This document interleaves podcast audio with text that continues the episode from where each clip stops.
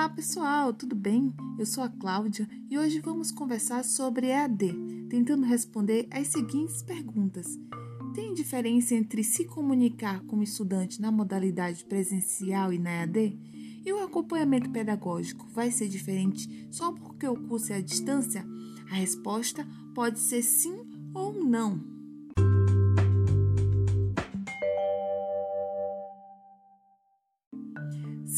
Porque dentre outras coisas, na EAD há uso intensivo das tecnologias para interações com os estudantes. Mas também podemos responder não. O acompanhamento pedagógico na EAD não é diferente do presencial. O educador tem que conhecer e estar sempre próximo do aluno, usar estratégias de comunicação para interagir com ele, concorda? Mas para não ficar totalmente em cima do muro.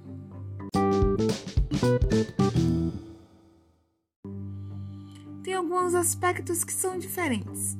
Na ED, as aulas ocorrem além dos encontros ao vivo. Grande parte da aprendizagem acontece à distância online. É preciso então acompanhar o processo dos estudantes nesses espaços virtuais.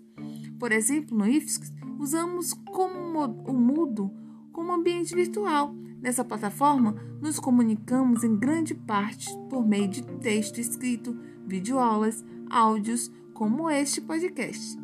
Tem várias ações que os professores podem fazer para engajar os estudantes na EAD, como acompanhar os acessos e enviar mensagens de chamamento, dar resposta o mais rápido possível, começar a semana com dicas e truques para os alunos, trazer vídeos curtos com novidades, utilizar, quando possível, contato sincrônico, incentivar interações pessoais, utilizar fóruns para criar um senso de comunidade e de pertencimento ao grupo.